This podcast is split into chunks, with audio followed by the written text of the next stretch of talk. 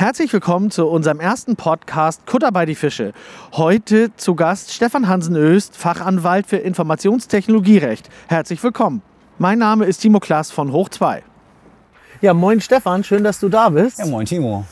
Sag mal, du bist Anwalt. Wo hast du Schlips und Kragen gelassen? Ja, habe ich schon lange nicht mehr ähm, draußen gehabt. ich habe sogar ähm, meine Robe musste ich neulich mal entstauben. Du hast eine Robe? Ich habe eine Robe, ja. Das, äh, meine Kinder haben sehr gelacht, als sie mich, die haben mich für so einen Pastor gehalten. Aber das kommt äh, alle Jubeljahre vor. Also, dass ich mal eine Krawatte trage oder, oder gar eine Robe. Das ist sehr selten, ja. Du bist Fachanwalt für IT-Recht ähm, und betreibst die Internetseite Datenschutzguru. Was machst Ja. du genau?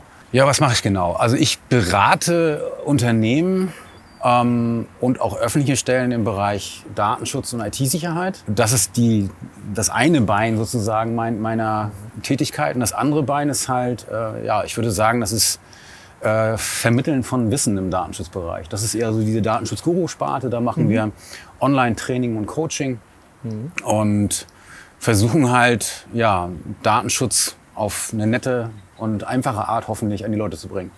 Warum braucht es für solche Themen einen Fachanwalt? Kann ich denn nicht zu jedem Anwalt gehen? Nee, also das ist tatsächlich so, dass es äh, schon eine spe extreme Spezialisierung braucht. Also du lernst sowas nicht im Studium. Also schon das IT-Recht an sich lernt man nicht im Studium.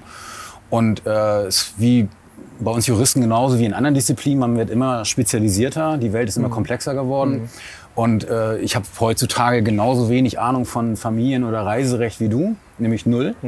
Äh, und ich meine, ist halt wirklich auf die Spitze fokussiert und spezialisiert auf ein Thema. Und Datenschutz ist eben eine Sparte von IT-Recht, die dann wiederum noch so breit und komplex ist, dass es da, glaube ich, äh, schwierig ist, neben diesem Thema noch ein anderes, anderes Thema zu haben, in dem man wirklich so drin ist, dass man da verlässlich sagen kann, ich bin ein Experte.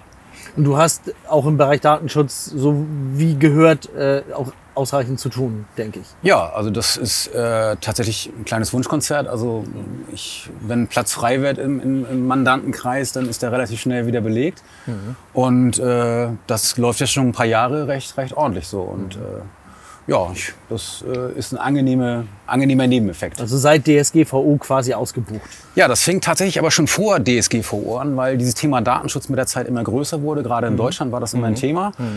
Und ähm, als dann die, ja, im Prinzip so die Digitalisierung kam mit Facebook und Social Media und die Leute oder speziell die Unternehmen im Bereich in, in Social Media reingegangen sind, wurde es halt immer komplexer. Äh, und da kam halt so der Beratungsbedarf. Und mit der DSGVO, die ja seit, also seit 2016 haben wir die, seit 2018 wird sie angewendet, da ist das komplett explodiert. Ähm, du hast einen anderen Ansatz äh, im Gegensatz zu vielen anderen Anwälten, die wir kennen. Ähm, du gehst weniger daran, was ist verboten, sondern eher, was kann man überhaupt, was Ja, ist überhaupt ja, erlaubt. das- Erzähl ein bisschen was dazu. Ja, das ist richtig. Ein Kollege von mir aus Hamburg hat mich früher mal empfohlen, immer bei Mandanten, da war ich noch Datenschutzbeauftragte für Unternehmen auch, ähm, hatte man gesagt, wenn ihr, wenn ihr jemanden braucht, der kein Datenschutz-Taliban ist, dann äh, geh mal zu Stefan. So, das, das, und das trifft es, glaube ich, ganz gut, weil ähm, wir Anwälte haben das Problem, wir müssen immer den sichersten Weg beraten und der wäre normalerweise momentan eigentlich, komm, lass das alles, alles. Also lass es eigentlich alles. Ähm, bloß es bringt ja nichts äh, am Ende des Tages, wenn du da unzufriedene Mandanten hast, sondern äh, es bringt denen nichts, äh, wenn ich denen sage, ja, kannst du alles vergessen, dann sagen die, ja, ist ja nett, aber äh, wir sind international aufgestellt, unsere internationale äh, Konkurrenz macht das nun mal so, welche Möglichkeiten haben wir denn hier? So, und dann gucke ich halt schon, okay, wie kann man so etwas ermöglichen? Und ich gucke halt generell eher, äh, ich bin eher lösungsorientiert und weniger problemorientiert. So kann man das, glaube ich, beschreiben. Und Was darf Werbung heutzutage eigentlich noch? Was, was sind die größten No-Gos, die dir so in, in deiner täglichen Arbeit äh, äh, begegnen? Ja, das, das ist natürlich jetzt eine Frage, das ist ein Fass ohne Boden. Ja. Äh, ich würde gerne sowas vorwegschicken. Es gibt so ein, äh, wer sich mit Marketing beschäftigt, wird zweifelsohne auch vielleicht äh, Seth Godin kennen, äh, so ein Marketing-Papst aus den USA. Und der hat so ein Verständnis von, von Datenschutz, also in Amerika heißt das dann eher Privacy. Und für ihn äh, hat das mal so formuliert, Privacy, also Datenschutz ist eigentlich, äh, bedeutet das für den Verbraucher, also für den Konsumenten, egal ob es jetzt B2B oder B2C ist, äh, nicht überrascht zu werden. Das heißt, es geht im, am, am Ende des Tages geht es immer darum, sag, was du machst, sei fair dabei. Ne? Und ich, im Prinzip ist das sowas wie Hamburger Kaufmannssitte. Ne? Also man, Ja. ne? Transparenz, Fairness, man guckt sich in die Augen, eine Mann, eine Frau, ein Wort und dann ist es halt so. Und ich glaube, wenn man so agiert im Wettbewerb als Unternehmen und so Werbung versteht, dann wird man auch heute noch vieles können. Es gibt halt ein paar No-Gos äh, in bestimmten Bereichen. Das hat sehr viel mit äh, US-Dienstleistern zu tun, wo man meistens keine richtige äh, Lösung hat, die man als rechtskonform erachten kann. Was ist das genau? Ja, das ist im Prinzip geht es darum, wir haben jetzt dieses Schrems 2 Urteil vom EuGH Genau. und danach ist halt ein Datentransfer in unsichere Drittstaaten, wie zum Beispiel die USA, ist halt schwierig.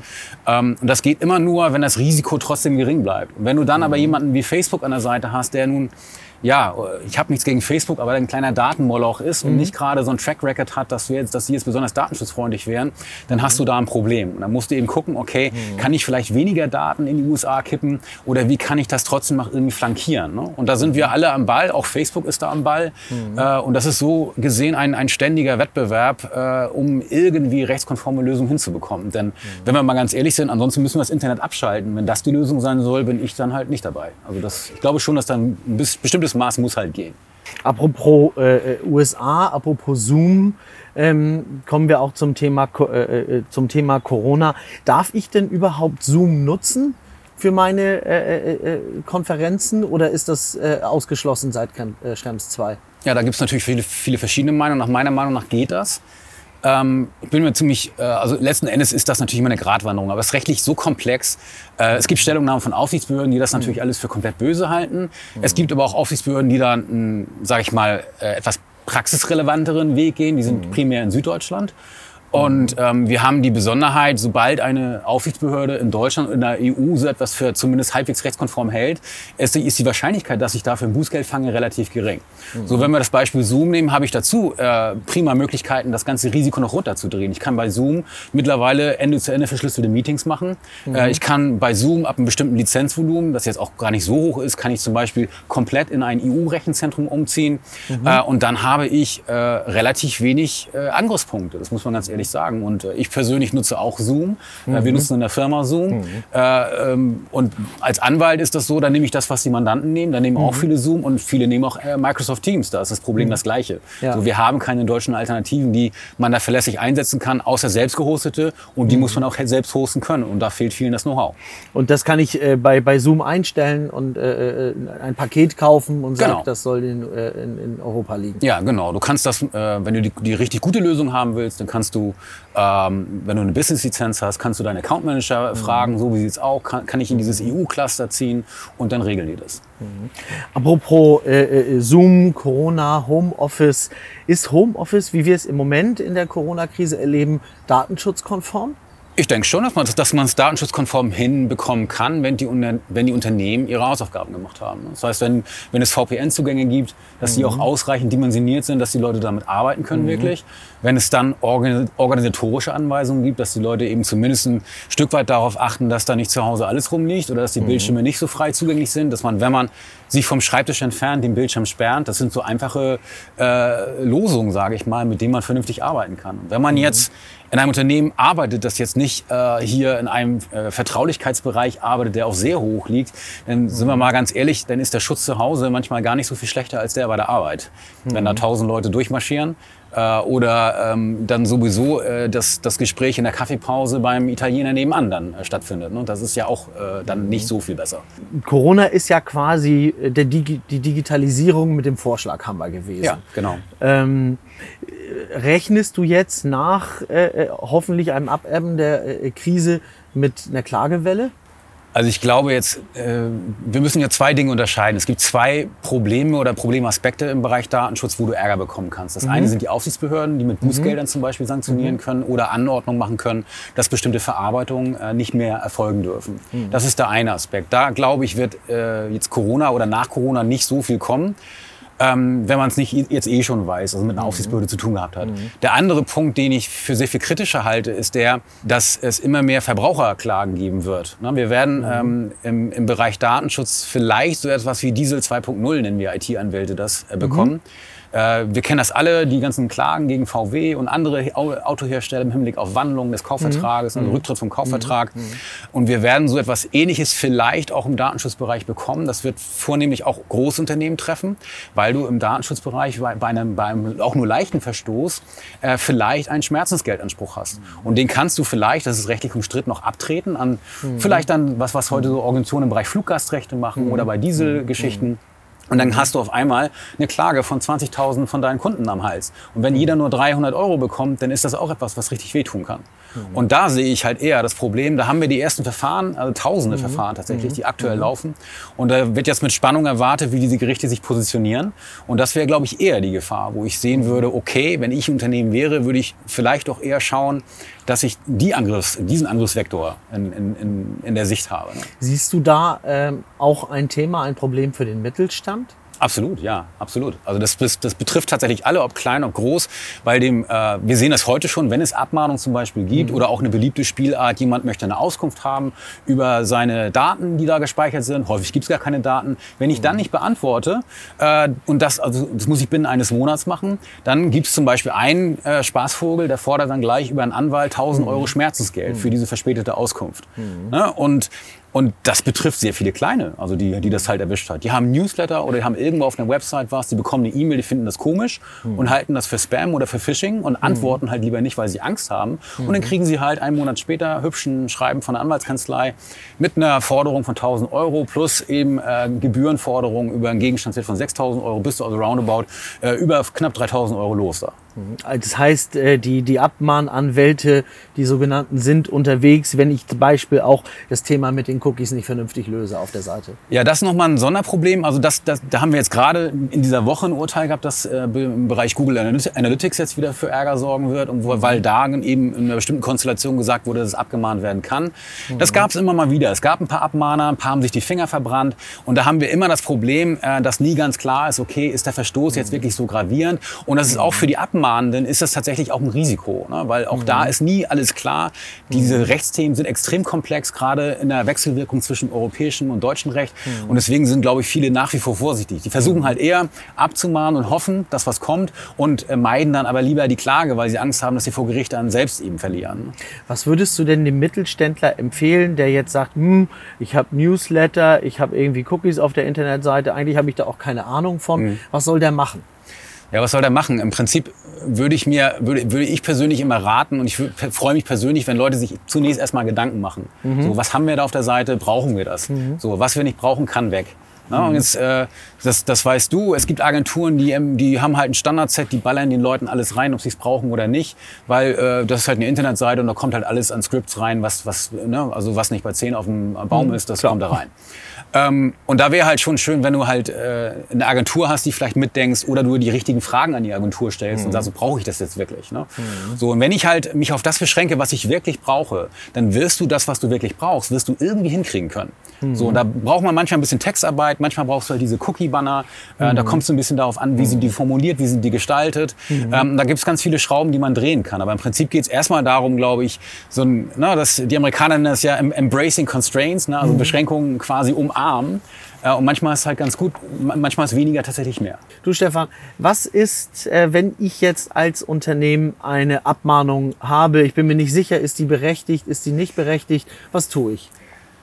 Ja, da gibt es leider einen blöden Tipp. Das, da denken immer alle, das ist jetzt äh, Geldhascherei, aber äh, ohne Anwalt wirst du da in der Regel nicht weiterkommen. Also Nein. du brauchst ähm, eine Abmahnung sollte man immer ernst nehmen, egal mhm. ob sie berechtigt ist oder, mhm. oder unberechtigt ist. Mhm. Denn du hast da kurze Fristen, in der Regel, manchmal sind es nur zwei, drei Tage, manchmal ist es eine Woche, selten über eine Woche.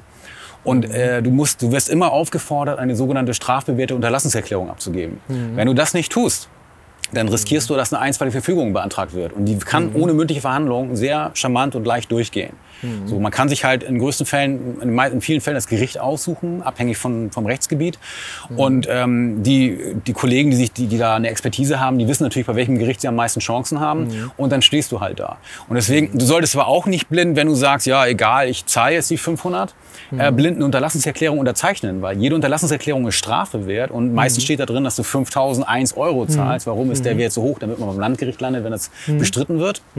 Ähm, Und wenn du dann nochmal irgendwie Fehler machst, ob verschuldet oder nicht, dann hängst du halt mit dieser Vertragsstrafe drin und darfst du mal 5001 Euro zahlen für nichts und wieder nichts. Deswegen mhm. musst du extrem aufpassen, dass du, wenn dieser Verstoß tatsächlich da ist, um zu gucken, ist er wirklich da? Und wenn er mhm. da ist, dann zumindest die Unterlassungserklärung einschränkend abzugeben. Und das mhm. wirst du alleine nicht können. Dafür brauchst du halt einen Anwalt. Also irgendjemand, entweder eine Fachanwältin oder Fachanwalt für IT-Recht, für Wettbewerbsrecht, gewerblichen Rechtsschutz sozusagen mhm. ähm, oder Urhebermedienrecht. Das sind die Leute, die sich damit auskennen. Wo denkst du, wird es äh, äh, im Bereich Datenschutz in den nächsten Jahren hingehen? Was wird sich verändern? Worauf müssen die Unternehmen achten? Ähm, wo müssen sie hinhören? Man hört irgendwie äh, immer Urteilsnamen, Schrems 1, Schrems 2 mhm. und so weiter und so fort. Ähm, und kann damit eigentlich als, als, als Autonomalverbraucher nichts mit anfangen. Wo klingeln das nächste Mal die Glocken aus deiner Sicht? Äh, das nächste Mal klingeln die Glocken aus Europa mal wieder. Mhm. Äh, zum, hoffentlich aber mit guten Nachrichten, denn im Frühjahr ist zu erwarten, dass es eine Lösung gibt für die äh, US-Transfers. Mhm. Und nicht nur für die, sondern für alle Drittländer, weil es mhm. da neue, ein neues Vertragsset gibt und der Rest der Welt kann dann diese Verträge verwenden und wir auch. Und das löst dann erstmal dieses Schrems 2-Problem, bis wir Schrems 3 mhm. haben. Mhm. So, und Schrems 3 wird kommen, aber das wird sicherlich drei, vier, fünf Jahre dauern. Und äh, wer weiß, wie die Welt dann aussieht. Momentan mhm. weiß keiner, wie die Welt aussieht. Datenschutz ist genauso wie andere Bereiche ein Bereich, der sich digitalisiert. Wir werden ganz viel Legal Tech sehen. Das heißt, wir werden sehen, wie Datenschutz vielleicht automatisiert wird. Äh, wir werden sehen, wie aber auch Anspruchsteller sich automatisieren, weil die mhm. Abmahnungen quasi mhm. automatisiert rausgehen oder äh, was auch immer. Und genauso werden sich auch die, äh, die, die Anwälte automatisieren. Auch da gibt es mittlerweile große Kanzleien, die das, die Servicegesellschaften gründen, die halt automatisiert dann auf diese Abmahnung reagieren. Also nachher haben wir quasi nur noch Roboter. Wenn ich jetzt aber ein einzelnes, einzelnes Unternehmen bin und mir überlege, was muss ich im Bereich Datenschutz machen, wäre das Einfachste tatsächlich, wenn du zum Beispiel einen Datenschutzbeauftragten hast oder mhm. vielleicht einen haben musst, äh, mhm. äh, da jemanden auszuwählen, der einigermaßen fit ist und der einen selbst so ein bisschen da auf dem Laufenden hält. Dass du halt jemanden hast, der das auf dem Schirm hat. Wenn du keinen hast oder keinen haben möchtest, dann suchst du dir halt sonst wie einen Berater, ähm, mhm. der dich regelmäßig damit versorgt oder so eine mhm. Art äh, ja, Alarm äh, äh, hat. Ne? Mhm. Das heißt, dass du da äh, automatisiert eine E-Mail bekommst, so pass mal auf, es hat sich was Neues ergeben, ändere dies, das, jenes. So, diese Services gibt es da draußen mhm. und das wäre halt auch eine Idee, wo man gucken kann, kann, okay, vielleicht wäre das etwas, womit ich arbeiten kann. Apropos Berater, äh, mit deinem, äh, auf deinem Portal Datenschutzguru ähm, bietest du den Datenschutzverantwortlichen Webinare an. Mhm. Ähm, viele, viele kostenfrei, äh, andere wiederum äh, fachspezifisch dann auch kostenpflichtig. Was erwartet man da genau? Ist es für mich als, als äh, äh, Mittelständler auch interessant? Sollte ich mir das anschauen? Was, was, was, was bekomme ich da bei dir?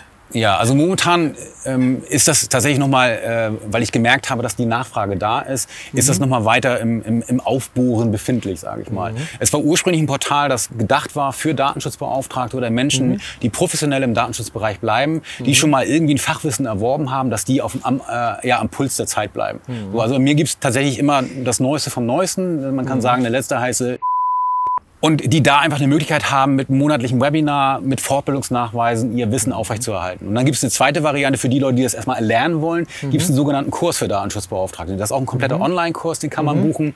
Und im nächsten Jahr 20, 2021 wird es dann eben Kurse für bestimmte Segmente geben. Ne? Also mhm. für zum Beispiel für Werbeagenturen, für, für den Bereich Marketing, für das mhm. Gesundheitswesen. Mhm. Und dann kann man sich da sozusagen schlau machen, findet dort Muster und eben auch Ansätze dafür, wie kann ich das in meinem Bereich, dieses Thema umsetzen. Wenn man denkt, du, du stellst sehr viel da an deinem Wissen den Menschen zur Verfügung. Ähm, was treibt dich da? Die Welt ein bisschen besser machen. Das hört sich sehr schön an. Sich ein bisschen besser und sicherer machen. Ja. Apropos Welt, ähm, mit deinem Wissen, mit, mit deiner Expertise, aber auch mit dem Mandanten, den du betreust, müsstest du eigentlich irgendwie in New York sitzen oder äh, sonst irgendwo. Ähm, warum Flensburg? Ja, musst du dich nur einmal umdrehen, dann weißt du warum.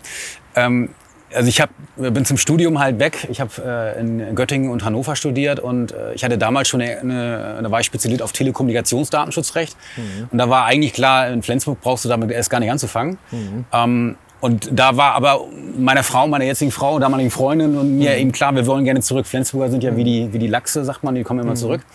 Ähm, und bei uns war das eigentlich auch klar. Wir waren immer wenn das Wochenende hier und wenn wir dann zurückfahren sollten nach Hannover, war, war das Gefühl irgendwie so, da, hier stimmt was nicht. Ne? Wir mhm. wollten eigentlich hier bleiben. Und deswegen mhm. war auch klar, irgendwann äh, kommen wir zurück und deswegen ist von langer Hand von meinerseits geplant worden, okay, mhm. wie kann denn sowas aussehen? Und witzigerweise, das, ich hatte damals mal so einen Traum formuliert, das war noch äh, Ende der 90er Jahre. Ich möchte irgendwann gerne in Unterhose arbeiten können. So, und das äh, habe ich jetzt geschafft. Das heißt, oben nicht, Ja. nicht der Schlips und unten aber trotzdem die Unterhose Ja. ähm, und trotzdem äh, allerbeste Beratung auf wirklich internationalem Niveau. Stefan, ich sag ganz herzlichen Dank, dass du da warst. Sehr gerne. Ich sag danke. Ähm, Nochmal in die Förde springen. Ja, wenn du mitkommst. Selbstverständlich.